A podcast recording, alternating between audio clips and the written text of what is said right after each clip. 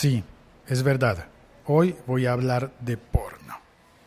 Yo sé, no es habitual y por eso hoy te voy a pedir, en especial hoy, que no compartas este episodio podcast. Normalmente pido que sí, que lo compartas, pero hoy no, porque...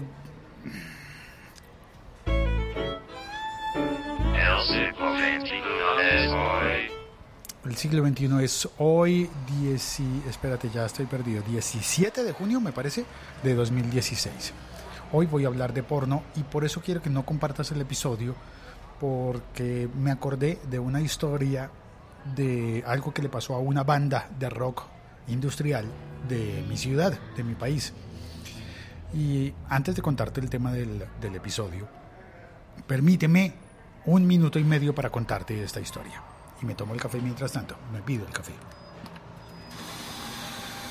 La banda se llama Pornomotora y es una banda eh, que surgió en la ciudad hace ya bastantes años, bastantes me refiero a como 10, ¿no? No, no demasiados tampoco. Y surgió muy rápidamente, hace un, un rock industrial con algo de techno involucrado, es muy buena, pero se enfrentó a un problema que no había sospechado y es que el buen nombre de porno motora, pues porque es muy sonoro, es un nombre que no sé, es un nombre como como como que tiene una musicalidad en sí mismo, porno motora. Pero lo que no habían sospechado es que cuando hicieron su mailing list, su lista de correos para divulgar las cosas de la banda, que era un grupo de música, pues empezaron a ser vetados por incluir la palabra porno. Las listas de correos consideraban que si llegaba un email que incluía el término porno, pues era un email spam y en muchas ocasiones eran baneados directamente, eran prohibidos directamente. Después de esa experiencia yo pensé, caramba, eh, fue un tiro por la culata, como dirían, porque el nombre, que iba a ser muy sonoro, muy llamativo, lo que ocasionó fue dificultades en la comunicación para que la banda pudiera hacer divulgación de su propuesta artística, de su música. Por eso me quedé pensando que mm, si compartes este episodio que justo se llama porno, pues alguien podría llegar aquí por primera vez pensando que este es un podcast de porno. Y pues no. ¿Se entendió el chiste? Sí, no lo voy a explicar. Y mm, bueno, entonces voy a contar la historia del, porno. También... No, espérate, primero te, te, cuento la noticia de hoy y es que hay un portal eh, de pornografía, un portal en internet de pornografía que se llama Pornhub.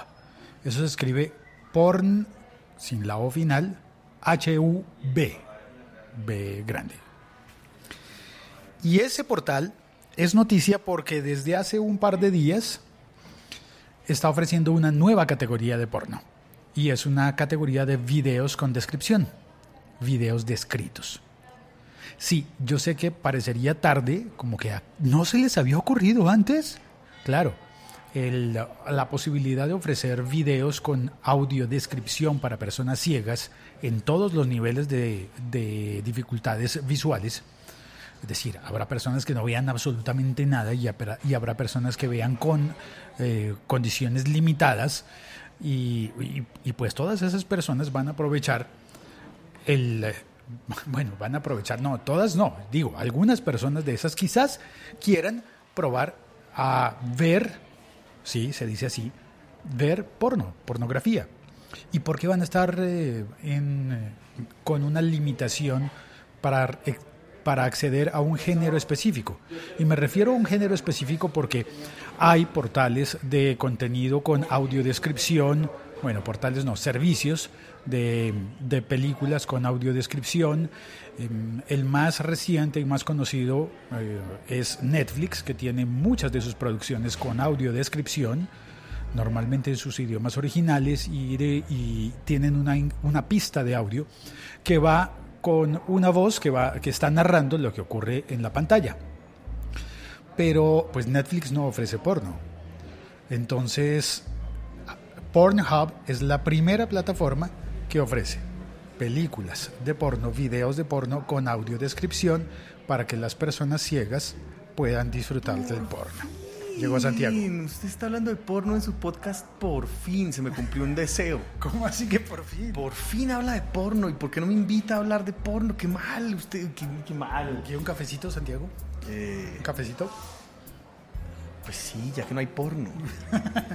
Que estamos hablando de porno y tal vez usted me pueda asesorar porque no voy a boletear, pero alguno de mis amigos el otro día el otro día me explicó una, un chiste que yo no entendía que era por una categoría de porno. ¿Cuál era? Eh. Era, con, era un chiste con The Mills. La banda se llama The Mills Ah, y le decían... MILF se llama la, la categoría. ¿Eh, ¿Qué? MILF se llama la categoría. M-I-L-F-S. Y esa categoría me contó un amigo Sí, un amigo también me contó a mí. Yo, yo no sé, pero un amigo me contó. Un amigo, eh, pero sucio, cochino, pornográfico, psicalíptico. Me contó que, que, que era una categoría de veteranas sabrosonas.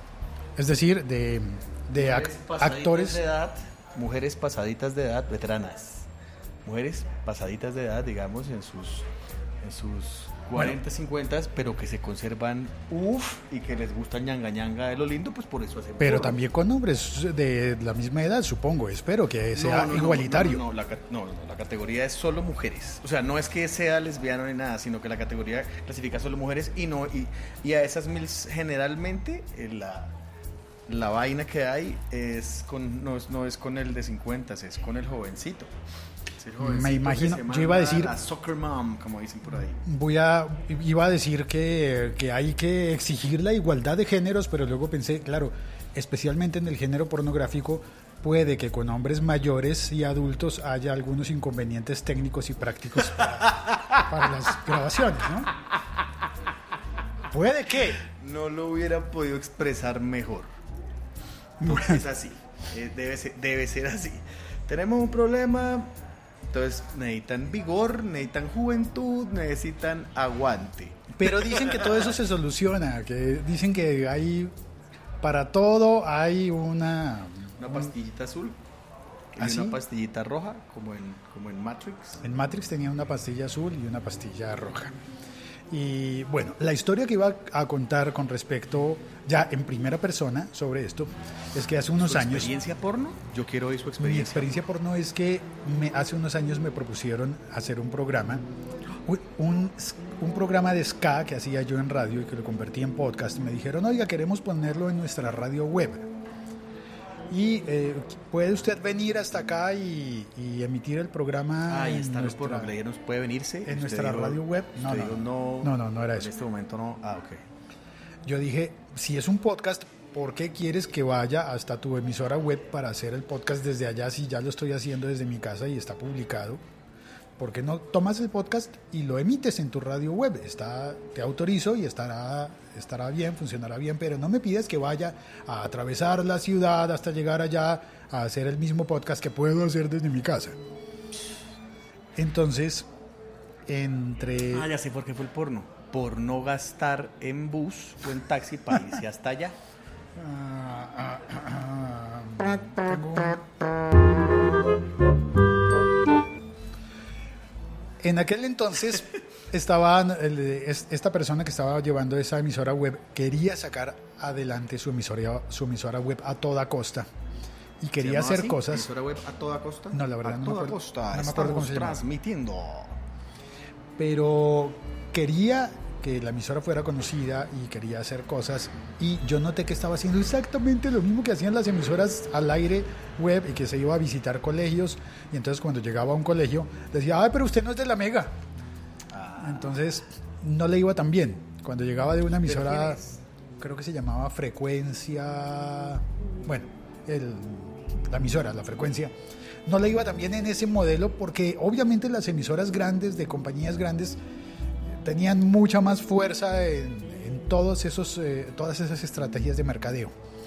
Y pensando en oportunidades de negocio, yo le dije, pero un momento, usted está en emisora web, no está al aire. Por consiguiente, las leyes que cobijan a las emisoras al aire no necesariamente son las mismas que lo van a cobijar a usted con una emisora web. ¿Qué tal si incluye dentro de su parrilla un programa hot de contenido de contenido erótico. O, ¿por qué no? Puede usted poner en la madrugada, como hacen muchos canales de televisión de pago, en la madrugada ponen contenido porno. En pelota una vieja al aire, igual nadie la va a ver. Eso ya lo han hecho todas las, todos los, los grandes creativos de las emisoras juveniles ya han hecho eso y no tiene ningún sentido. Porque nadie la ve, exacto. Pero eh, lo que no, no pasó allí, porque en ese momento la persona que estaba a cargo dijo, no, no quiero entrar en eso, y me pareció correcto, no quiso entrar a, a- a hacer porno en su emisora web, y está bien, pero al mismo tiempo creo que debería haber buscado otras cosas. Bueno, alguien lo, lo podría hacer. Claro. Y de hecho hay podcasts que son eróticos y podcasts que son, que son pornográficos. Uf, Pornocast. No sé por qué, no- parece ser que no han progresado mucho y que no tienen muchos episodios y no sé por qué. Uno diría, uy, eso debe ser muy buen negocio para quien decida emprenderlo, quien tenga las agallas y la moral necesaria para hacerlo. Seguramente sería buen negocio, pero parece que... No, no creo. que no ha A despegado mucho. de auditivo no creo. Porque el porno es para verlo, no para oírlo. Pues están esas famosas llamadas eróticas, esas vainas, pero. Pero el porno es para verlo, no para oírlo. Pero si hay literatura erótica, ¿por qué no podría haber audio erótico? porque- ah, bueno, pero si sería erótico. Es que una cosa es la- el erotismo y otra cosa es la pornografía. Ahí podri- podríamos entrar a la discusión de una manera interesante. Y bueno, recuerdo que en la universidad me hablaron de la diferenciación entre softcore y hardcore. En el softcore se insinúa, se insinúa el ñanga ñanga. todos los encuentros Y sexuales en el hardcore se, se graba el ñanga ñanga, pero con toda. y en el hardcore se muestran las imágenes explícitas y además en primeros planos. Digamos que mm, se puede distinguir también entre lo general, de lo general a lo particular, en, eh, en el softcore, en donde se muestran planos generales, en donde usted percibe una situación en la que ocurrirían cosas, pero todo, lo- todo la- Dice, uy, ese la va a comer y pum, comercial. los detalles se imaginan. En cambio, en el hardcore, los detalles se la comió y se la comió. los detalles se ven con total eh, precisión. Uy, con precisión. Y, y bueno, y entonces en el audio, ¿qué pasa? ¿Qué van a hacer entonces? ¿Cómo serán los audios descriptivos? Ah, bueno, aclaro que esa categoría está en inglés, ¿no? En el, en el portal que, que abrió la categoría eh, de audios, de, perdón, de videos con descripción en porno, está en inglés. Así que, de momento, pues, si les funciona, no va a demorar a aparecer en mandarín y en todos los O idiomas. sea que el ciego tiene que ser bilingüe aparte de todo. ¿Y por qué no? Vea usted. Y estudio inglés que le sirve para el porno. Laliga.fm. Estamos conectados. En el chat está Sergio Solís, dice buenas tardes, está Belbor, desde Sergio está en- cerca de Madrid, Belbor está cerca del, de Ciudad de México, hola, y Sergio grita ¡Porno! Exactamente. Buena, Sergio. Y dice, eso es lo que en castellano llamamos cogérsela con papel de fumar, para que se entienda al otro lado mejor, agarrársela el órgano sexual masculino con papel de fumar. Papel de fumar. eh, bueno, papelitos de liar cigarrillos, supongo. Pero que tiene Otro día hacemos papel? un podcast del papel de fumar. Estamos hablando de porno. Sí. El- y sigue Sergio diciendo, pues a mí me parece estupendo. Los ciegos, hombres y mujeres, también tienen derecho al porno. Claro que sí. Y pregunta, ¿ñanga ñanga? Ñanga ñanga es el... el, El papel de fumar. el- ¿No? No, el ñanga ñanga es el, eh, lo que se llama el acto sexual. Qué vergonzosa está hoy la gente. Nadie comenta. Ah, porque se siente solo en el chat. Ay, hombre, no. Vamos, saca, saca el pornográfico No que saque hay nada, en ti. no saque nada, por No, no, favor. el pornográfico que hay Y Belbor comenta, MILF, Mother-in-Law Fuckers. Algo así como cogedores de suegras. Ahí está. De Eso- veterana en sus. De veterana buena. De, de- Eso tiene nombre de programa de, de MTV, cogedores de suegras.